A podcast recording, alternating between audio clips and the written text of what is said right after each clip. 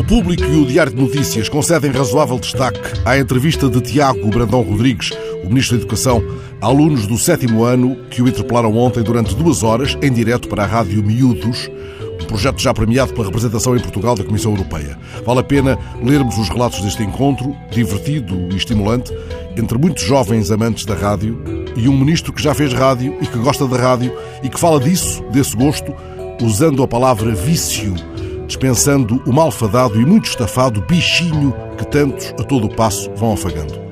Todo o prazer é um vício, lembrava o Pessoa, por interposto Bernardo Soares no livro do Desassossego. Todo o prazer é um vício, porque buscar o prazer é o que todos fazem na vida e o único vício negro é fazer o que toda a gente faz. E o que faz um ministro, o que faz o ministro da Educação, pergunta um dos muitos jovens entrevistadores, pensa responde Tiago Brandão Rodrigues. Pensa de que forma é que a educação tem de ser feita nas nossas escolas. Percebe-se que o ministro responde com prazer, que ele poderia ter invocado o vício de pensar, o prazer de pensar, mas acontece que pensar é, neste caso, no seu caso, o que lhe compete. Não porque tenha sido investido de um poder de pensar, antes de um dever de pensar. Aliás, quanto ao poder, o ministro desvaloriza a dimensão daquele que lhe está atribuído, preferindo acentuar que todos temos o poder de mudar qualquer coisa nas nossas vidas.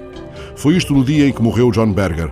Madrugada alta, tinha no ecrã do computador um mail de André Cunha, oficiante do mesmo amado vício, lembrando a conversa que Berger teve com Kapuscinski e que é, aliás, parte decisiva do livro Os Cínicos Não Servem para Este Ofício. Leio a passagem que o André repesca. Não se podem fazer observações no ecrã.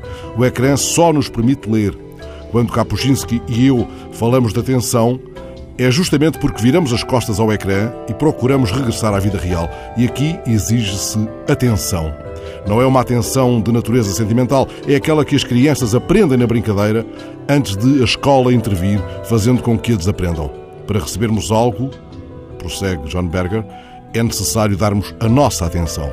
Essa é também a lição da ida do ministro à Rádio Miúdos. O ministro melómano, como se definiu entretanto na entrevista de ontem, retomou, por outras palavras, o tópico central do texto do livro Desassossego que há pouco citei. Minha alma é uma orquestra oculta, só me conheço como sinfonia.